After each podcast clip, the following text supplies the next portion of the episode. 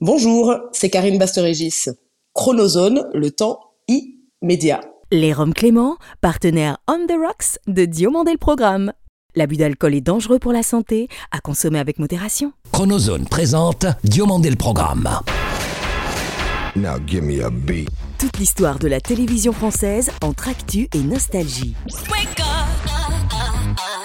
Depuis Los Angeles, La vision hebdomadaire d'un télévore à l'œil unique. entre série culte et héros éternel. 50 ans d'émission, 50 ans d'émotion. Le petit écran en ligne de mire. Ou quand les pages de Récréado prennent voix. DLP, c'est maintenant. Le Programme, Un chaleureux merci cette semaine à ceux de nos 1 500 000 auditeurs français et francophones de Croatie et de République dominicaine, dont nous saluons la fidélité sans faille. Salut, je suis David Diomandé. Bienvenue dans DLP Vacances pour le meilleur d'une télévision clairvoyante sans le pire d'une télévision beaucoup vue et si peu corrigée. Cela fait 22 ans désormais que l'on savoure avec gourmandise son talent sur petit écran. Malicieuse à souhait, délicieuse de bonne humeur, elle parfume de son allant une télévision pas toujours appétissante. De Cuisine Plus à France Télévisions, elle a incendié les audiences culinaires, car une sacrée pro des tendances épicées non linéaires. Nous sommes tous des spécialistes. C'est votre nouveau rendez-vous du dimanche après-midi sur France 3. Karine Tessandier est notre dossier croquant et craquant de la semaine. Il est, avec l'excellente Laurent Saïm, l'un des rares journalistes français ayant pu suivre de l'intérieur la première campagne présidentielle de Barack Obama.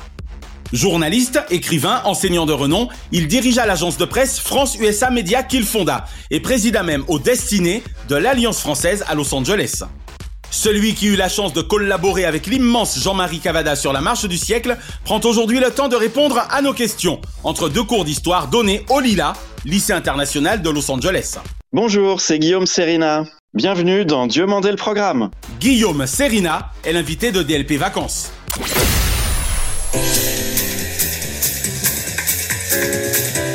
Auparavant, retour sur la carrière culinaire très cathodique de cette femme de caractère au cœur de Lyon, avec un Y à l'instar de Jacques Martin, dont je suis toqué depuis 2001 et dont le sourire en réduit plus d'un à fondre face à ses recettes.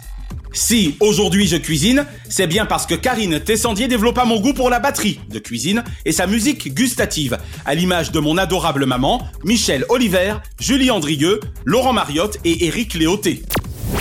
C'est du reste également avec ce dernier que j'aimais à la retrouver derrière un piano, afin qu'elle joua ses plus belles partitions de bruits et d'odeurs, de goûts et de couleurs, en résumé, une cuisine mode d'emploi aussi facile à réaliser que plaisante à se faire enseigner. On va commencer par s'arracher la patate. Ça, c'est dit. Ça, moi, c'est dit. avant de se l'arracher, moi, je suis corvée d'épluchage. Il est indubitable que côté cuisine, la jeune femme en connaît un sacré rayon, auquel ses études de communication n'étaient pourtant pas censées l'avoir conduite. Elle est fort douée pour vous faire vous sentir chef d'un jour et sa pédagogie tout en analogie participe de l'intérêt croissant des Français pour l'art de la table dans tous les sens et les essences du terme. Avec Karine Tessandier, vous avez bien plus que 8 chances de tout gagner. À suivre ses conseils pour améliorer votre quotidien papillaire et enrichir la pyramide de vos goûts. Vous proposez autre chose aujourd'hui, ça s'appelle le bowl cake. Comme elle, seriez-vous un bon expert s'il s'agissait d'énumérer différentes variétés de pommes de terre ou de tomates? Bien que son village départ fût en télévision France 3 Franche-Comté, comptez qu'elle cuisine également, France Télévisions put précisément compter sur elle pour illuminer de son sourire et de ses compétences ses chaînes nationales, comme du reste le groupe Canal+. Karine et vous, Karine et nous, télématin ou télématinée de saveur, c'est une journée de bonheur qui s'annonce entre deux escapades. Bonjour, elle se déguste toute l'année sous toutes les formes de mille et une façons. En plus, elle est vraiment très peu coûteuse, alors aujourd'hui je cuisine la pomme de terre. Je suis certain qu'un samedi chez Karine ferait de moi plus qu'un cuisinier du dimanche. Chère Karine Tessandier, je n'ai sans doute mon mot de passe pour obtenir mon food truck à la clé, Pour se donner la chance, l'opportunité de remporter ce food truck. mais je suis fou de vos trucs à la télé depuis 20 ans. Et si j'affiche en cuisine aujourd'hui encore vos fiches cuisine, c'est bien parce que créer ensemble, c'est mieux.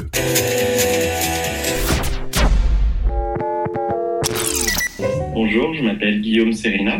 Je suis installé à Los Angeles depuis 2006 et je suis correspondant pour plusieurs médias français et francophones. Bonjour Guillaume Serina. Bonjour David. Merci d'avoir accepté l'invitation de Diomandé le programme. Merci à vous de m'avoir invité. Je suis très heureux d'être avec vous aujourd'hui. Alors Guillaume, plus de 15 ans déjà aux États-Unis et bien des vies professionnelles depuis. Comment serez-vous notamment devenu correspondant du Parisien et du Point à Los Angeles? Oui, c'est vrai David, ça fait maintenant 15 ans, presque 16 que je suis arrivé à Los Angeles en provenance de Paris, Paris-Montmartre, pour ceux qui connaissent. Oh, on est d'accord que l'arrivée aux États-Unis s'est directement passée avec Los Angeles. Pas d'autre point de chute auparavant. En fait, j'étais déjà journaliste depuis une petite dizaine d'années à Paris. Ouais. Je faisais pas mal de reportages aux États-Unis, en fait, pour différents clients de la presse écrite française. Et c'est au cours justement de l'un de ces grands reportages pour le magazine du Monde que j'ai découvert Los Angeles et que j'ai décidé de m'installer là-bas dès que je pourrais. Donc vraiment un coup de cœur en fait. Coup de cœur, euh, une rencontre personnelle. Ah, l'amour, toujours l'amour.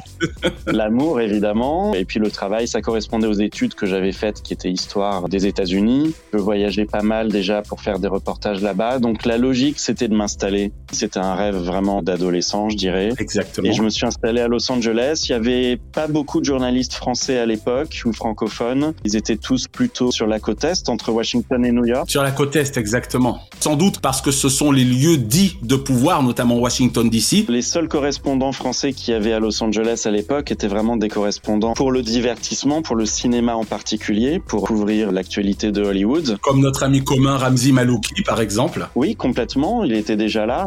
Et l'idée d'apporter d'autres sujets, notamment sociétaux, économiques, sur l'environnement, où la Californie était déjà à la pointe de toutes ces questions-là. Donc j'offrais, entre guillemets, à mes clients, comme effectivement Le Point, Le Parisien et d'autres, un autre éventail de sujets possibles, et c'est comme ça que ça a démarré. Qu'auront représenté à vos yeux France USA Media et le Ben Franklin Post? Oui, alors le Ben Franklin Post, c'était le magazine en ligne sur Internet de France USA Media. C'est un peu mon bébé en fait. On arrive aux États-Unis, on se dit tout le monde peut être entrepreneur ici, il y a un dynamisme économique tel. Et j'ai vu qu'il y avait un besoin de petites agences de presse pour sur des angles de sujets un peu plus, on va dire, magazine. Évidemment, l'idée n'était pas de concurrencer l'agence France Presse.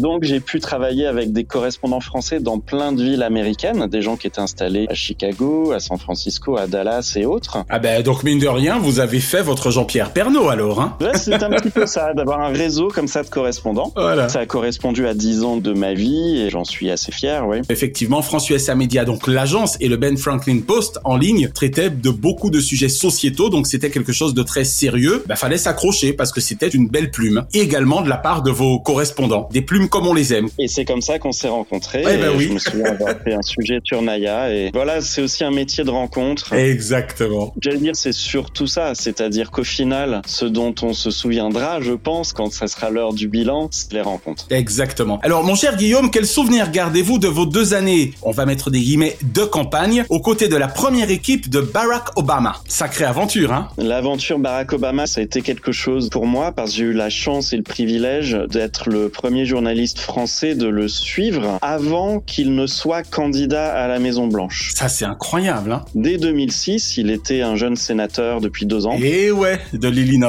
Et avant qu'il n'annonce sa candidature, j'avais commencé à le suivre, je lui ai parlé à cette occasion. Et tout au long de la campagne des primaires, qui, euh, comme vous le savez, durent très longtemps, Qui est longue. presque un an, j'ai pu le suivre dans plein d'états et de villes à l'époque où il était très peu connu, où il était 30 points dans les sondages derrière Hillary Clinton, qui était la favorite de l'époque. Et ouais, et la favorite, exactement. On parle bien de 2007-2008. Et ouais, pour les démocrates, exactement. Exactement. C'était vraiment quelque chose de le suivre euh, dans des salles de 20 personnes euh, à 10 heures du soir. C'est incroyable. Racontez-nous par le menu comment ça s'est passé, parce que mine de rien, il ne faut pas non plus que nos auditeurs puissent penser qu'il est aussi aisé de rencontrer un sénateur parce qu'il ne serait encore ni président ni même investi de la candidature. On ne rencontre pas un politique aussi facilement aux États-Unis. C'est très compliqué, oui, comme vous dites, parce que les conseillers communication, toute l'équipe, c'est vraiment professionnalisé jusqu'à l'extrême, on va dire. Oh oui. Moi, j'ai eu la chance de le voir il était en promo de son livre dans les allées d'une université et on a pu discuter une minute. Échanger, ouais.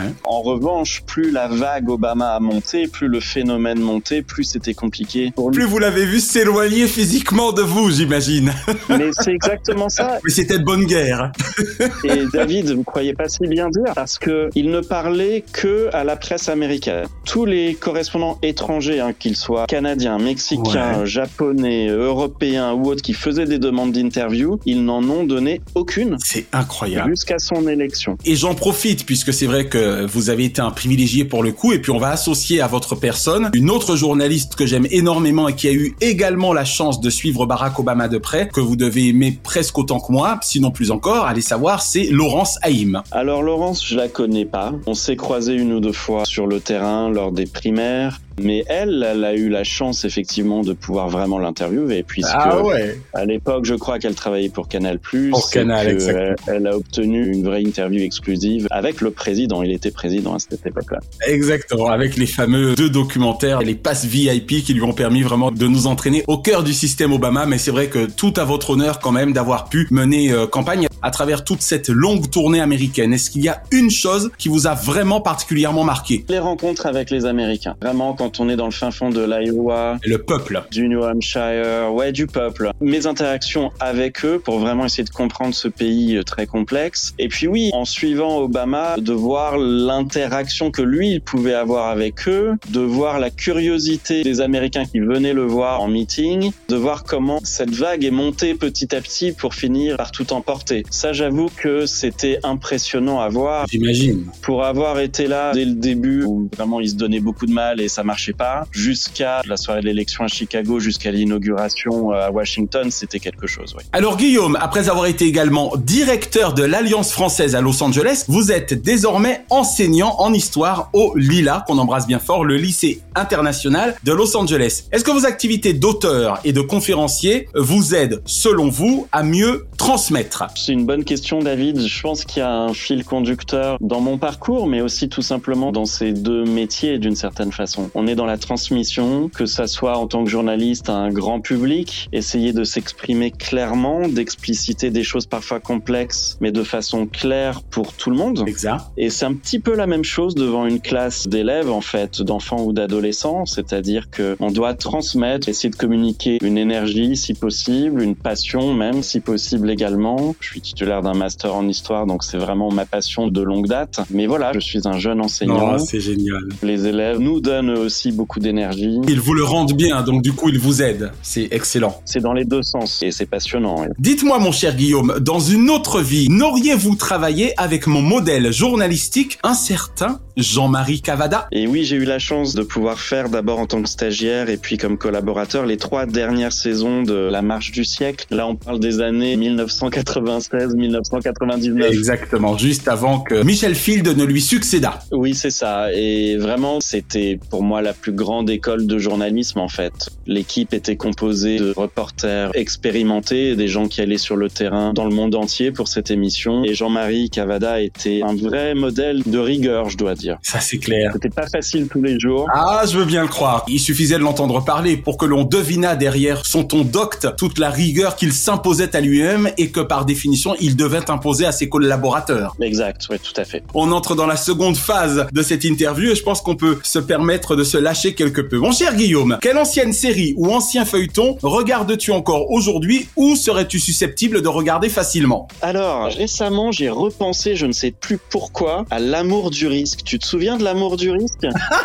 Ah, bien sûr, Jonathan et Jennifer Hart. Ouais, c'était vraiment sympa. Oh, c'était bien ça. Si je me retournais et que je veuille faire l'amour, tu appellerais la police? Euh, seulement si tu as besoin de renfort. C'était bien. Par contre, une série que je continue de regarder et que j'ai même montré à mes enfants, Ouais. qui, petits franco-américains qu'ils sont, me réclament de temps en temps, c'est Colombo. Ah Ouais. Je les connais à titre personnel, donc je les embrasse bien fort, mais je les en aime d'autant plus. Tu aimes Colombo aussi et ça n'a pas tellement vieilli. Alors ça a vieilli sur la forme. Là, pour le coup, je te revois. Je vous interdis de dire pas tellement. Comment ça, pas tellement? Ça n'a pas vieilli d'une ride. Ce qui est super, c'est que en tant maintenant que résident à Los Angeles, Ouais. Colombo donc étant un détective du LAPD, on voit le vieux LA dans ces épisodes-là. Exactement. Et comme c'est une série qui a duré pendant 20 ou 30 ans, Absolument. 35 ans pour être précis. on voit le Los Angeles des années 60 et 70 et 80 et c'est vraiment exceptionnel. Voilà, c'est un vrai plaisir parce que c'est un personnage génial. Ah, tu me fais plaisir. Alors, même question, Guillaume, mais cette fois pour les dessins animés. Dans les années 80, on a quand même eu de la chance. Hein. Bien sûr. Tous les Goldorak, les Albator, Eh oui. les Cités d'Or, les Ulysse 31. On t'embrasse, Dorothée. Oui, voilà, on est cette génération-là. J'ai pu transmettre aussi Ulysse 31 et les Cités d'Or à mes enfants par DVD. Excellent. En revoyant mes vieux coffrets DVD aussi, alors c'est pas un dessin animé, mais tu t'en souviens évidemment. Ouais. Téléchat. Ça te dit quelque chose? Mais non seulement ça me dit, mais je peux même te dire à quel point Lola me faisait peur. Voici Lola. Ah oui, l'autruche. Mhm. Je sais pas pourquoi, ça doit remonter à mon enfance. Et pourtant, dans la vie, j'adore les autruches, hein, je les trouve impressionnantes. Mais Lola me faisait peur. C'est complètement surréaliste. Je me demande comment je pouvais comprendre la moitié des choses. C'était vraiment une création euh, très originale. Ouais. Je trouvais ça bizarre, les chats. Voilà. Mais c'est le côté présentateur de journal télévisé qui devait m'intéresser. Chalut. Eh bien oui, me revoilà. Téléchat continue. Et oui, exactement, avec son bras en écharpe et tout. Voilà. Quel animateur, mon cher Guillaume, kiffes-tu le plus actuellement ou as-tu le plus kiffé par le passé? Les plus gros fous rires que j'ai pu avoir en tant qu'enfant Ouais. ou ado devant la télé, c'était Guy Lux. Ben, C'est très bien. Parce que c'était Interville et on se moquait un petit peu. et en même temps, c'était à la fois, on allait du premier au deuxième degré. C'était quand même un divertissement assez incroyable. Bonsoir à tous,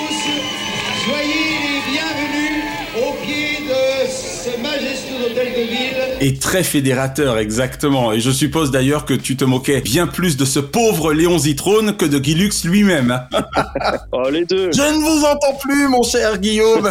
un journal télévisé ou un présentateur ou une présentatrice, évidemment, de journal télévisé favori? Quand j'ai voulu être journaliste, quand j'étais adolescent, j'ai commencé à regarder les journaux télévisés américains parce que Canal Plus diffusait CBS News la nuit. Exact. Donc je regardais Dan Rather, Thank you to the thousands of wonderful professionals at CBS News. Le fameux Dan Rather. qui est toujours vivant, qui travaille toujours et qui écrit, qui a, je crois, un, un blog et une chaîne sur Internet. C'est impressionnant, hein. Il y avait lui et Larry à l'époque, hein. En tout cas, c'était les deux grands noms américains. Ouais, il y avait Larry King, Dan Rather. Je sais pas s'il y avait vraiment un équivalent français. Les gens pourraient peut-être dire Patrick Poivre d'Arvor. Oui, je suppose. En tout cas, c'est vrai que pour moi, Dan Rather était le meilleur aux États-Unis. Exactement. Et sinon, en France, j'avais pas particulièrement d'admiration. Celui vraiment que j'admirais avant de le rencontrer, de travailler pour lui, c'était vraiment Jean-Marie Cavada. Voilà. C'est une réponse qui me va parfaitement. Et enfin, Guillaume, tout genre confondu, quel est le nom, indépendamment de la marche du siècle,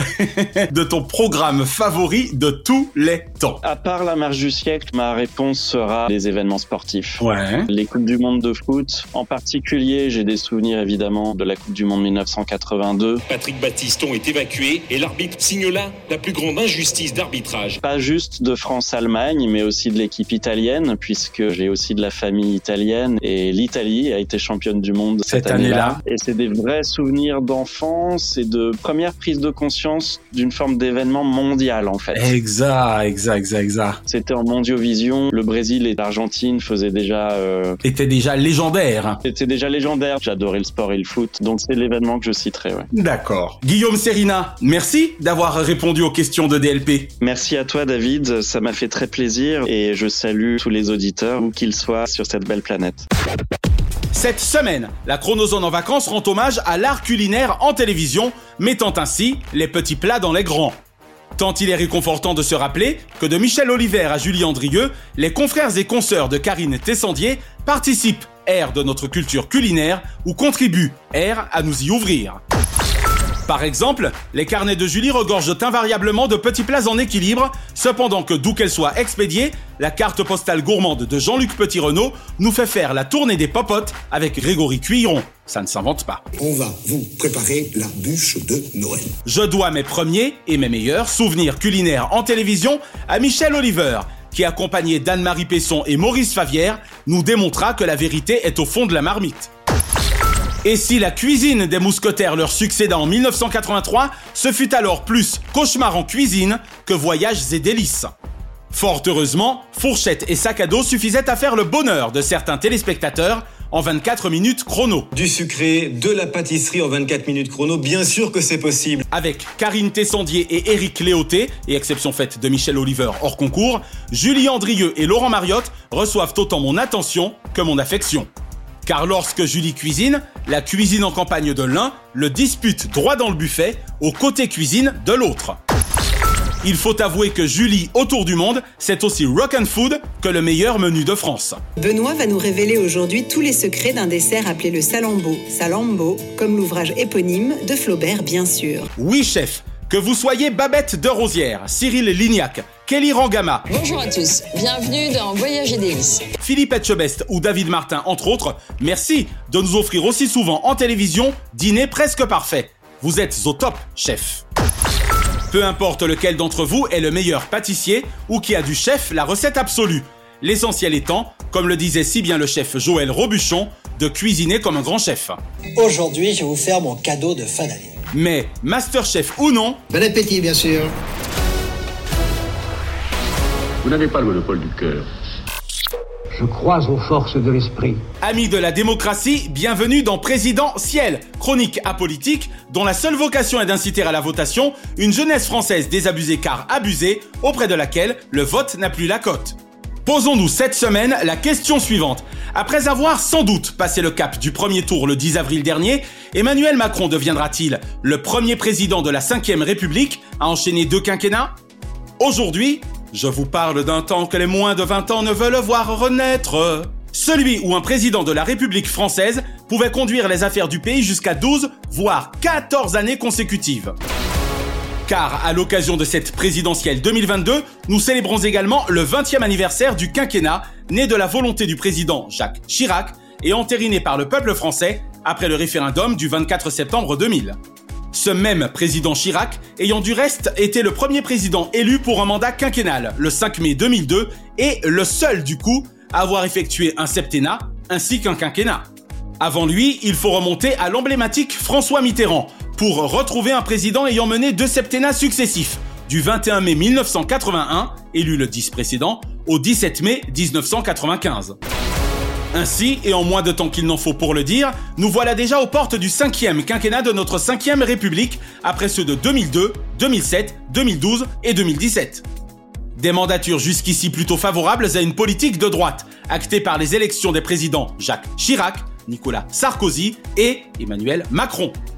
Unique exception en faveur de la gauche, l'élection aussi surprenante que sa campagne fut prenante de François Hollande en 2012 face à un Nicolas Sarkozy ayant sous-estimé les forces et l'effort tranquille de son adversaire. Dans tout ça, où sont les femmes, me direz-vous? Eh bien, fort logiquement, si elles seront parvenues à convaincre tout ou partie des 12 millions d'indécis du premier tour, ou à mobiliser les abstentionnistes historiques, et accessoirement à éliminer de l'équation la plus redoutable d'entre elles, Marine Le Pen, et le non moins redoutable Jean-Luc Mélenchon, peut-être Valérie Pécresse, Nathalie Arthaud ou Anne Hidalgo écrira-t-elle l'histoire ce dimanche 24 avril, 20h. Toute la question est de savoir si avec le quinquennat, la France a véritablement changé depuis l'époque où notre président sortant allait sur ses 24 ans et demi. Objectivement, la réponse est oui et non.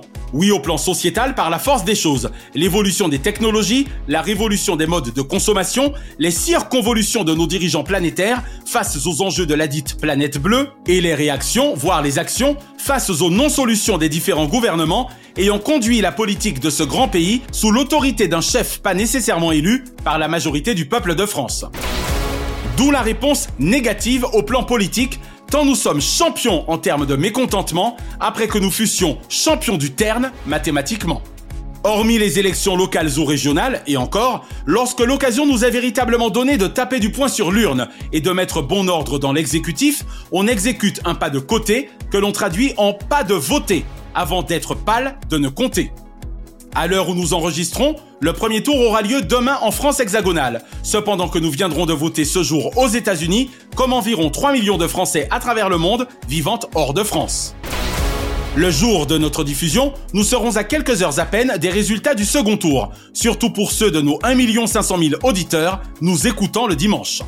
Il est fort étrange de devoir écrire sans savoir ce qu'il se sera passé entre-temps, tout en sachant que ça se sera passé. Jean-Luc Mélenchon aura-t-il réussi son pari de se hisser au second tour? Emmanuel Macron est-il toujours dans la course ou un séisme se sera-t-il produit? Au vu d'un bilan que les Français auraient in fine désapprouvé? Marine Le Pen est-elle à deux doigts d'écrire l'histoire? Yannick Jadot, challenger révélation de cette campagne, sera-t-il parvenu à en rebattre les cartes? En seulement une campagne et fort de ses plus de 120 000 adhérents, Éric Zemmour prendra-t-il la reconquête de la France en main? Le moins que l'on puisse dire, c'est que si le PS et LR n'auront guère brillé au cours de cette course à la présidentielle 2022, la guerre vrillée entre certains aura, elle, tenu toutes ses promesses. Voilà, dans quelques heures, nous resignerons pour 5 ans avec le candidat Emmanuel Macron, redevenant alors notre président, ou nous signerons avec un nouveau futur mené par l'un ou l'une de ses adversaires. À charge pour le ou la nouvelle élue d'obtenir majorité parlementaire les 12 et 19 juin prochains, à l'occasion de législatives non relatives, car pouvant dessiner également toute la latitude ou la lassitude du nouveau chef de l'exécutif. Désormais, les enjeux sont quasiment faits. Aléa Yacta Est, présidentiel, souhaite un très heureux 20e anniversaire au quinquennat présidentiel français et bonne chance et un excellent mandat à notre nouveau commandant en chef, quoi qu'il en coûte à l'avenir. 50 ans que rien ne bouge, 50 ans que rien ne les bouge. Le seul véritable pouvoir est celui de voter et vous l'avez vraiment entre vos mains. Ce dimanche 24 avril, ne laissez personne vous voler ce moment où les bulletins secrets, pardon, secrets, aux urnes citoyens, diantre. Notre maison brûle. Et nous regardons ailleurs. Nous ne pourrons pas dire que nous ne savions pas. Et l'info TV de la semaine concerne la prorogation jusqu'en 2029 entre Canal+ et Formula One du contrat les liant autour de la diffusion des Grands Prix et du Championnat du monde de F1 sur Canal. En deux ans, ce sont plus 50% de téléspectateurs qui auront globalement suivi les deux dernières saisons sur piste, soit près de 1 150 000 fidèles. Cette année, ils furent même 1 420 000 à suivre le Grand Prix d'Arabie Saoudite, source Mediamat Médiamétrie, sur la chaîne cryptée. De Jean Alési à Jacques Villeneuve, en passant par Franck Montagny ou Romain Grosjean, tous apportent expertise et expérience à Julien Febro, Margot Lafitte, Laurent Dupin et Pauline Sanzé, sous l'autorité de Thomas Sénécal, responsable de la rédaction des sports mécaniques de la meilleure chaîne de France, avec France 2. C'est clair, même crypté, sur Canal l'AF1, ça roule. Diomandé le programme Hors changement, DLP Vacances vous suggère ce dimanche 24, probablement dès 18h30 sur France 2 et TF1, la grande soirée électorale de l'élection présidentielle française 2022. Ce mardi 26 sur France 5, retrouvez en direct le pertinent Karim Rissouli et son équipe pour un C politique spécial présidentiel 2022 entre un doc et un débat. Ce mercredi 27 sur TMC, l'irréductible Jérôme Commandeur sera toujours en douceur, en direct du Zénith de Nantes, rire garanti, quant au délire, garo nantais. Et ce jeudi 28, cinéma à gogo pour les aficionados. Sur France 3, ma famille t'adore déjà de ce même Jérôme Commandeur et Alain Corneau, avec un O. Sur M6, Babysitting de et avec l'impayable Philippe Lachaud et Nicolas Benamou, sous réserve de la diffusion de la demi-finale allée de l'Europa League par W9. Et sur TMC, retrouvez Kadmerad, Valérie Benguigui, Lionel Abelanski et Frédéric Bell dans Safari, réalisé par Olivier Barou, pour le meilleur et le Safarir. Et à 23h, France 2 et Tristan Walex consacrent un numéro de complément d'enquête à l'ancien journaliste vedette d'Antenne 2 et de TF1, Patrick Poivre d'Arvor, intitulé PPDA, la chute d'un intouchable, à ne rater sous aucun prétexte. Petit clin d'œil enfin au cache investigation du 7 avril dernier, qui avait de quoi nous flanquer une indigestion. Indignation également face aux méthodes dénoncées par l'excellent magazine produit par Première Ligne dans son enquête intitulée Ça se passe comme ça chez McDonald's? Non que l'on ne s'en doutât, mais l'immersion d'une heure 43 menée par les journalistes Zoé Debussière et Rebecca Cananier fut aussi édifiante que terrifiante. Que la méthode soit américaine, c'est une chose. Que la législation française en autorise la pratique sur son territoire, c'en est une autre.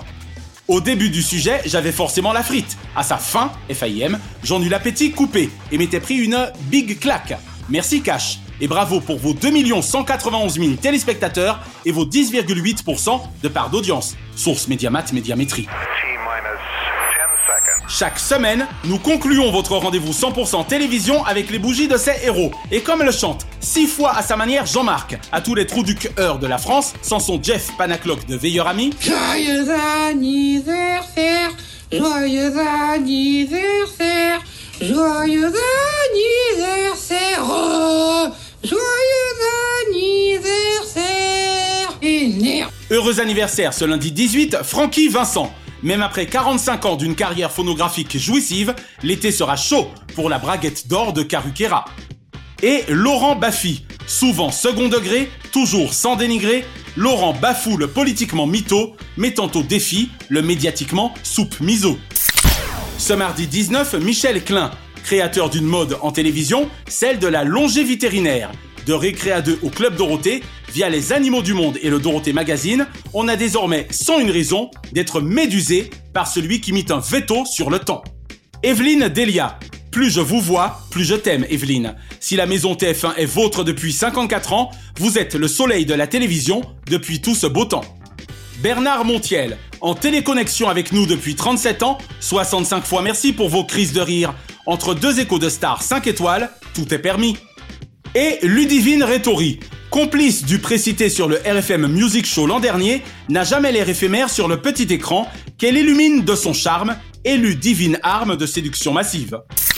Ce mercredi 20, Marie Dauphin, notre invitée du 27 mai prochain, en trois génériques magiques et un tube papoisique, participe de nos tendres souvenirs d'enfance et d'une partie de nos récrés à deux. Et Shemar Moore, Star à 24 ans, chrono, il est parmi les anges de la nuit à Hollywood. Et si en télévision, les esprits criminels le craignent, eh bien, SWAT. Ce jeudi 21, la reine Elisabeth II, Same of Throne. Tony Danza, même en taxi sur Hudson Street, c'est la mort dans l'âme qu'il applique parfois, la loi de la mafia. Nicolas Bedos, jamais dans la galéjade, bien que fin expert en mascarade. Et Simon Lautier, de ses années récré, il est resté ado, d'où un site internet aussi adolescent qu'essentiellement adulé par de grands enfants.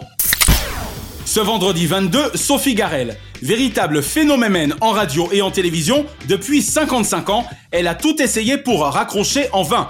80 fois merci à cette grosse tête du PAF pour son éternel bon humour. Pierre-Antoine Capton, troisième œil pro par déduction, ce Media One de l'audiovisuel français façonne le grand échiquier de la télévision pour des téléspectateurs exigeants auxquels il peut alors dire c'est à vous. Et Virginie de Closade, que dire, si ce n'est que cet enfant de la télé avait tout pour plaire à l'univers audiovisuel. Ce samedi 23, Virginie Desarnaud. Si les premiers baisers de Virginie Girard ont marqué les années fac de nombre d'entre nous, qu'est-ce qu'on attend pour être heureux? Et Carl Penn, à la ville comme à l'écran, expert communication de la Maison Blanche. 45 fois merci pour la Carl IT de votre message 8 ans durant, non 24 heures chrono. Et ce dimanche 24, Christine Ockrent, jour idoine de présidentielle française pour la plus résidentielle de nos journalistes belges.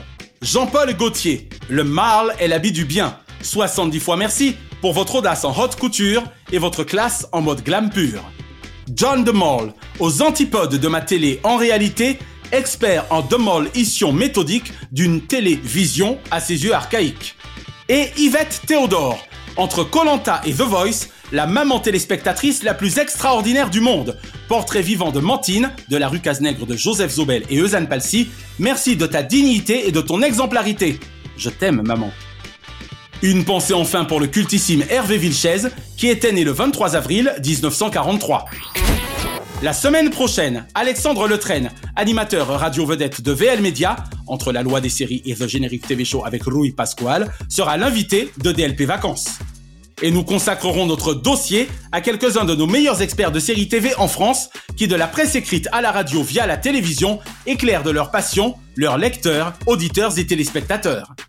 Retrouvez l'intégralité des épisodes de Diomandé le Programme et DLP Vacances sur votre plateforme de podcast favorite. Abonnez-vous à notre YouTube Chronozone et à nos Facebook et Instagram Diomandé le Programme. DLP Vacances est produit par Chronozone Corp Burbank, Californie et intégralement réalisé par Naya Diamond. Notre adamantine reconnaissance à Fabrice Lana, Sylvain Morvan, Thierry Burtin, Jean-Guillaume Dufour, Laetitia Berry, Dundee et Dave Marsh, Mr. Splat. Remerciements angelinos à Kate, Diane, Sheena et Ramzi Malouki, ainsi qu'à Jean-Marc Decrény, Frédéric Dubuis, Francis Marion, Gauthier Seyss et Charles Larcher pour leur inestimable confiance. Je suis David Diomandé et j'approuve ce message. Pour la dernière fois, ensemble, votons contre l'abstention Vive la télévision Pour le meilleur de ses fous rires Pas vrai, Madame Geneviève Molle Ça va très très mal sur ce plateau. Chronozone, le temps immédiat. Merci d'avoir apprécié Diomandé le programme avec les Roms Clément. L'abus d'alcool est dangereux pour la santé, à consommer avec modération.